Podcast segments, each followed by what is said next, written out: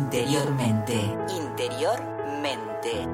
Acompañado por la presencia de Júpiter, regente de los principios de crecimiento, expansión y prosperidad, el licenciado en psicología Sebastián Cabrera nos invita a la aventura de navegar por los misteriosos senderos de la mente. Desde imágenes cotidianas, con palabras sencillas, interior, mente, pretende ser un espacio de reflexión, aprendizaje y diálogo para llevar salud e higiene psicológica en el transcurrir cotidiano de la vida diaria. Interiormente. Interiormente. Bueno, buenas tardes, noches. Estamos aquí de nuevo, jueves 13 de mayo.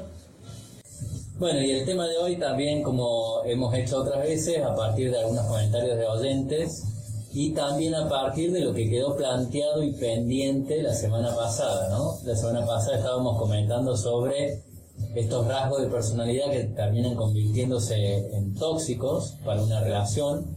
Bueno, y hay uno de ellos que es también como muy paradigmático, esta conducta de los celos.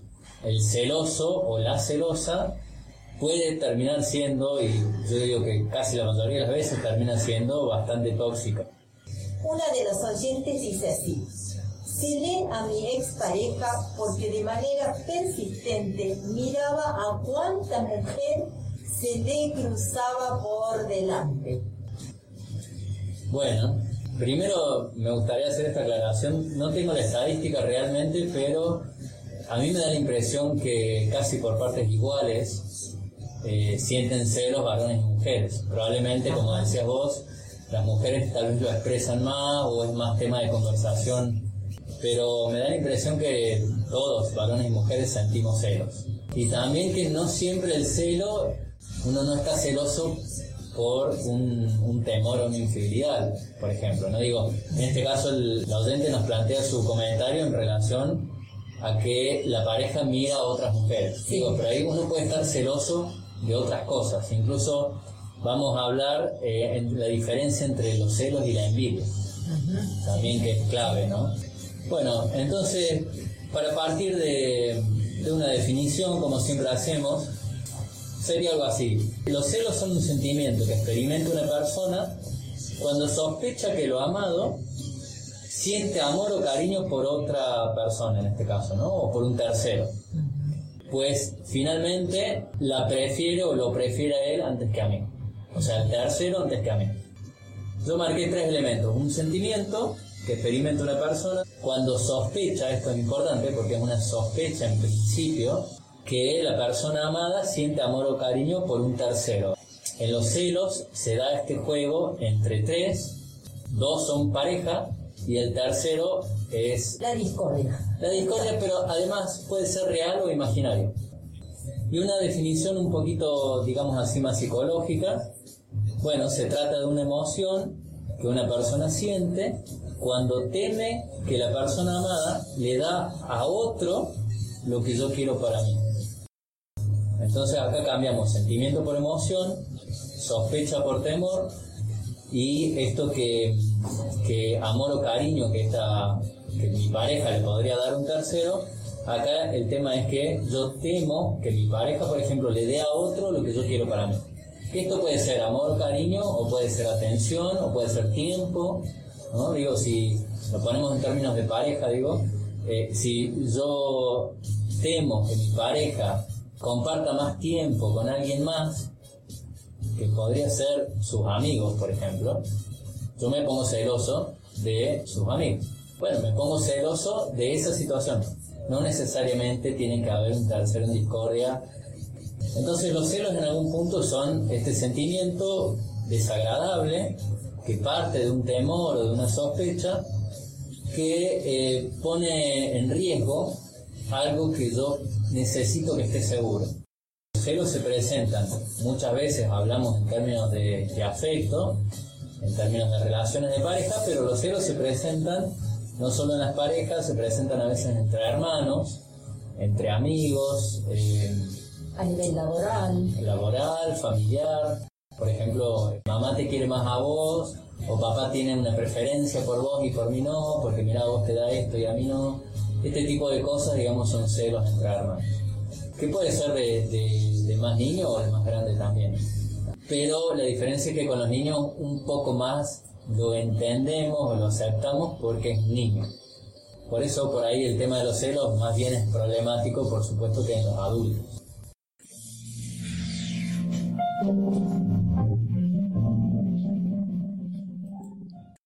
El celoso es una persona, ya sea varón o mujer, que está, es como si todo el tiempo estuviese midiendo cuánto lo quieren y cómo se lo demuestran. Por eso yo decía que no solamente en términos amorosos, afectivos, sino también si él, eh, si esta persona tiene valorada el tiempo de atención como afecto, va a celar el tiempo de atención. Lo que está puesto en juego es como la medida que la persona toma, por lo cual eh, lo significa como, como valoración, como muestra de afecto también, ¿no? Los celos se presentan a través del reclamo, a través de un interrogatorio, por lo que hiciste o por lo que no hiciste, o, el tiempo que compartiste, pero también por cómo lo pasás con esa persona. Por ahí un celoso se pone celoso porque te divertís mucho, por ejemplo. El celoso piensa algo parecido a esto. Si hay algo que vos le das al otro, posiblemente no me lo puedas dar a mí. Y eso me angustia. Detrás de un celo hay una angustia, hay un temor, hay un riesgo, una amenaza. Y la idea o la creencia, si vos le das eso al otro, yo me quedo sin eso.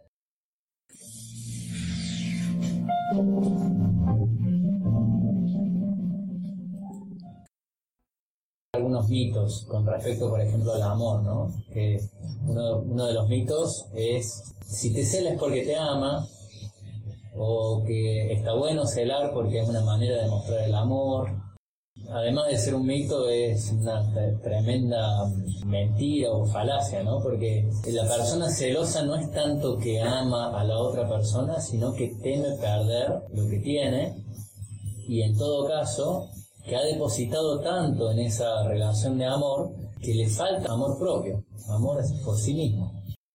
Entonces, también la cara B, digamos, del celo es una ausencia de, autoconfianza, de seguridad, en el fondo de autoestima. Es una persona muy insegura. Y de hecho, en situaciones más extremas llegamos a, eh, a la violencia, ¿no? Sí. Podríamos hablar que hay como un rango, una medida, eh, una longitud, digamos así, de más o menos celos en, el rango más extremo se vuelve más peligroso y se convierte en un trastorno psicológico, un trastorno de la salud mental que se conoce como celotipia. También está bueno pensar que si el celo proviene del temor a perder algo que tengo con esta persona, con un amigo, una persona celosa, lo es porque es como si pensara que no es lo suficientemente valioso para ser querido, entonces tiene que defender ese disvalor, que siente que, no es tan valioso él mismo. Ahí es donde se, muestra esto de la falta de, amor propio, la falta de autoestima, inseguridad. Entonces, hablando un poco más en términos más psicológicos, el celo se termina convirtiendo en un patrón un poco compulsivo, repetitivo, casi una necesidad, una desesperación por sentirse amado y porque la otra persona me lo demuestre. Puede llegar a ser tóxico y, bastante incómodo por una relación porque se pueden dar frases como si me dejas me muero, eh, yo no sé qué haría sin vos. Sin vos no puedo vivir.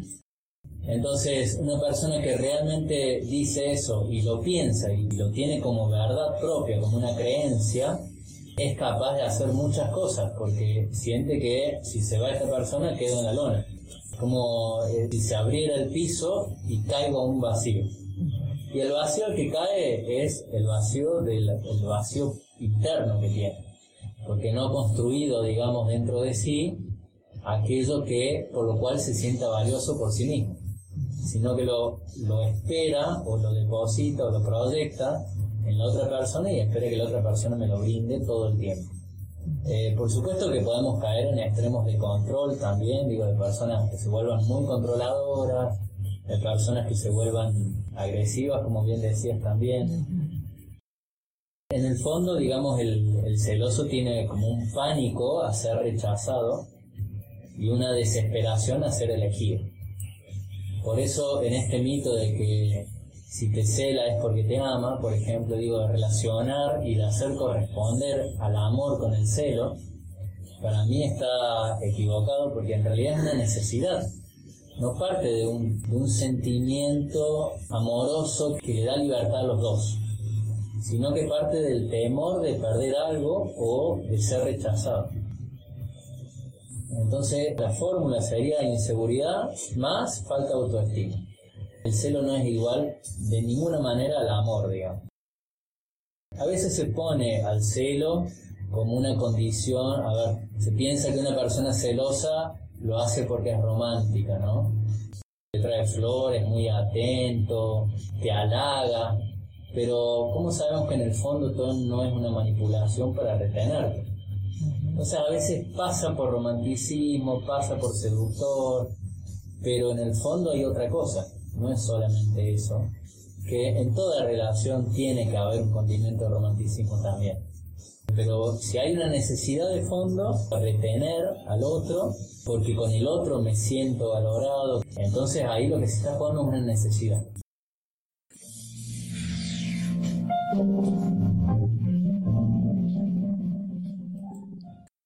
La relación que se establece entre la infidelidad y los celos es una relación explosiva y además que se retroalimenta. Claro.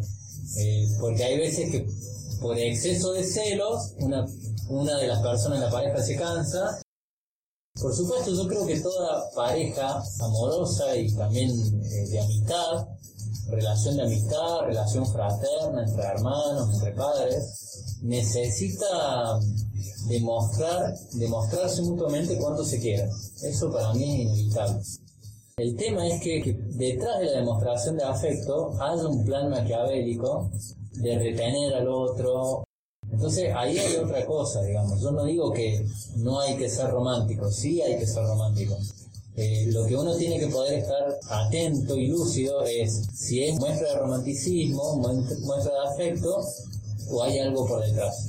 En general los celosos, en general, no son tan cuidadosos, digamos, son bastante evidentes, porque está tan desesperado del afecto que tiene poca paciencia, digamos, ¿no? Entonces ya se vuelve exigente, ya se vuelve eh, preguntón, tipo interrogatorio, ¿a dónde fuiste, con quién, a qué hora volviste.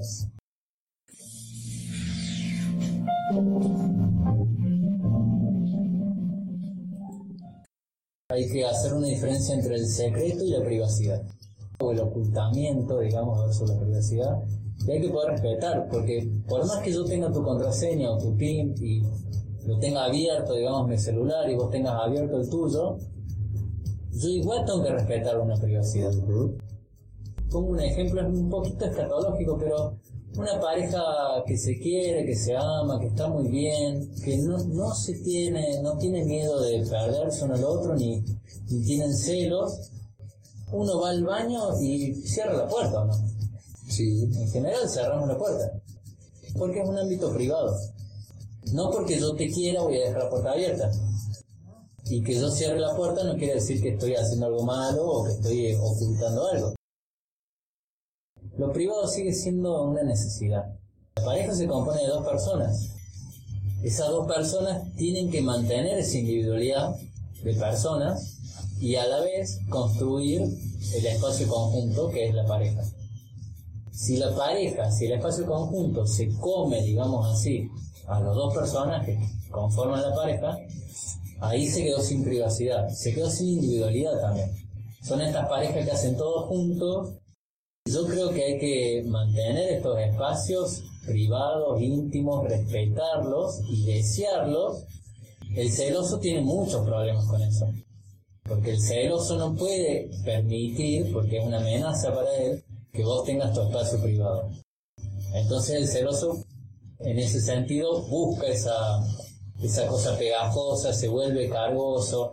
también se puede volver controlador, pero en el mejor de los casos que no sea controlador, se vuelve servicial, ¿no? Como todo el tiempo está disponible para vos, que en realidad lo que busca es que vos estés disponible para él, digamos, ¿no? A veces llega a pasar incluso que cuando la, pareja no se engancha un poco en los celos, digamos así, no da tantas explicaciones, no hace concesiones, porque hay veces que uno dice, bueno, mira, para que no te pongas cargoso, porque no me controles, sabes que no salgo más. Digo, pero uno hace esas concesiones para que estemos bien entre nosotros, para que no discutamos.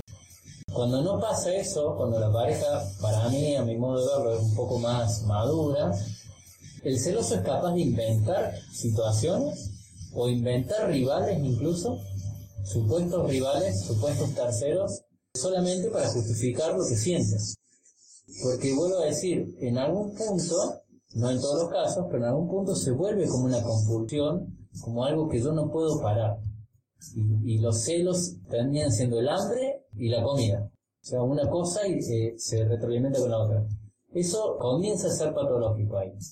Y en psicología se suele llamar como el mismo patológico, digamos, ¿no? Como que ellos necesitan que vos todo el tiempo le, estés prestando atención, estés dispuesto para ello. Y hay veces que, como decía, empiezan a inventar situaciones y ya con solamente discutir si pasó o no pasó, el celoso ya siente que me está prestando atención o me está brindando su tiempo. entre comillas se le tranquiliza. Entre comillas digo porque en realidad es como un barril sin fondo porque la, inseguridad está dentro, no está fuera en lo que el otro hace.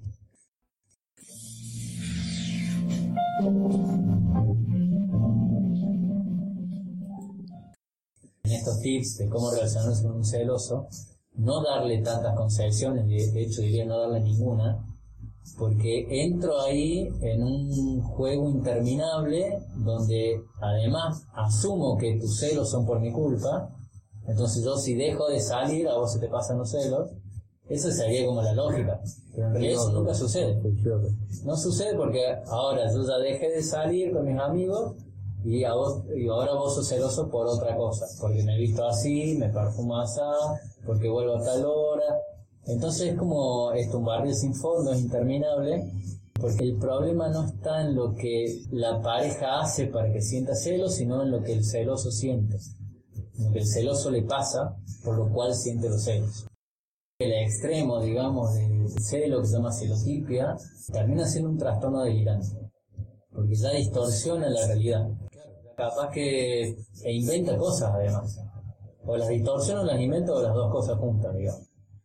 Vuelvo a decir, eh, es una inseguridad, es un problema subjetivo que está puesto afuera, y está puesto en lo que el otro hace, pero en realidad no está ahí el problema.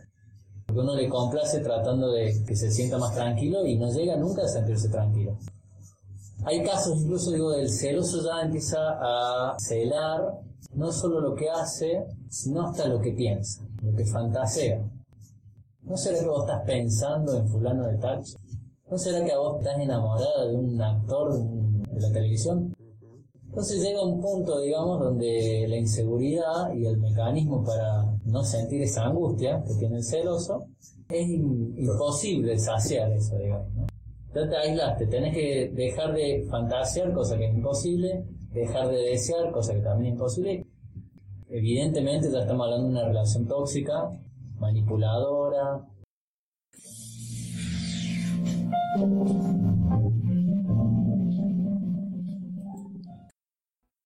todos somos celosos en algún punto con algunas cosas muchas veces, o sea, a lo largo de la vida.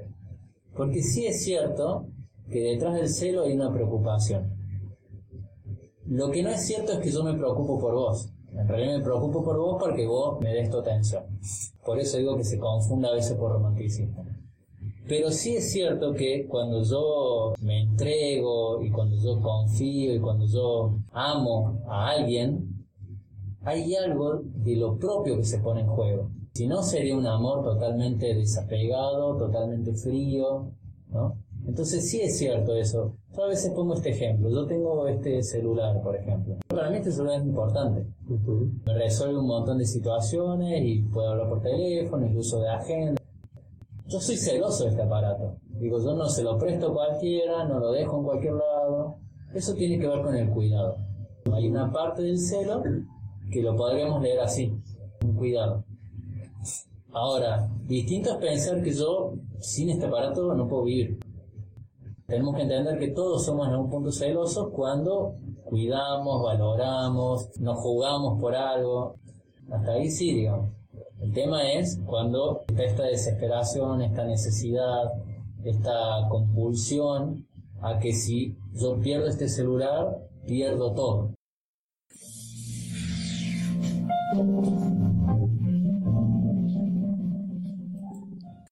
El problema de los celos es que es contradictorio a la libertad. El celo proviene de un apego, de una necesidad de poseer. No proviene de la libertad que yo te doy de hacer lo que quieras y yo me siento bien y me da la seguridad. Para mí el amor y el cuidado sí tienen que ver con esto, donde está intermediada la libertad. Pero el celo no. Hay una parte que uno cela como cuidado, como valoración, habría que ver qué otra palabra o cómo diferenciarlo del celo que ya deja de ser un cuidado y pasa a ser una necesidad de, poseer o de retener. Vos dijiste, vos preguntaste si un celoso puede no amar al otro. Para mí, en estos términos, el celoso, del celo no es amor, es apego, es aferrarse, es temor a perder. El amor tiene que implicar libertad, para mí como yo lo entiendo. Entonces a veces se pone el celo como el, sinónimo, el significado o la, manifestación de un amor muy elevado. Porque yo necesito ponerle ese dote de elevado porque en realidad no es amor y no es elevado para nada. Pero hace falta como enarbolar ese amor porque a los dos minutos te das cuenta que eso no es amor. Esto es un mito, está bastante arraigado y muchas personas varones y mujeres, toman a esto como verdadero y les molesta mucho que el otro sea celoso, pero se lo permiten porque creen que eso es amor. Ahí entra de vuelta a jugar esto de las creencias que hemos hablado otras veces, Las creencias, por ejemplo, en relación al amor.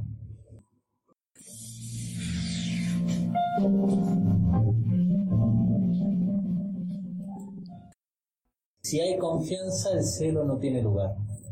Está bueno saberlo porque nos da la pista por dónde hay que trabajar. Si hay confianza entre yo y la otra persona y si yo tengo confianza en mí mismo. Entonces la confianza es uno de los aspectos que hace a la madurez de la relación que uno tiene consigo mismo y con los otros.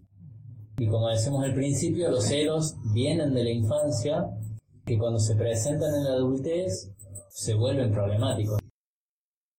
El celoso o la celosa, el que siente celos, siempre siente que él mismo está en desventaja con, con el otro, con el tercero real o imaginario. El tercero, digo, puede ser una persona o puede ser una situación, puede ser grupo de amigos o puede ser el auto del vecino, lo que sea. Entonces, sí tiene que ver con la competencia en el sentido de que yo me siento menos. El que siente el celo siente que tiene menos valor. Entonces lo convierte en una competencia. El tema es que es una competencia desleal, porque en vez de subir él su valor, subir su propio valor, lo que trata de hacer es alejar o desvalorizar al tercero. El celoso pretende que el problema está afuera. Un par de opuestos que es celos por un lado y confianza por el otro. La confianza tiene que ver con lo sano, con lo saludable, y los celos tienen que ver con lo menos sano, lo menos saludable, llega hasta lo patológico, y la confianza está basada en la libertad, por eso se relaciona al amor. Entonces, que te celen no es igual a que te amen, de ninguna manera. Que te celen es igual a que temen porque te pierdan. No necesariamente temer que te pierdan es amor. Sí es cierto que cuando uno ama, también hay algo, como decía antes, se pone en juego y uno le da, no quisiera que eso pasara, digamos, ¿no? Pero no es un temor, no es una necesidad compulsiva.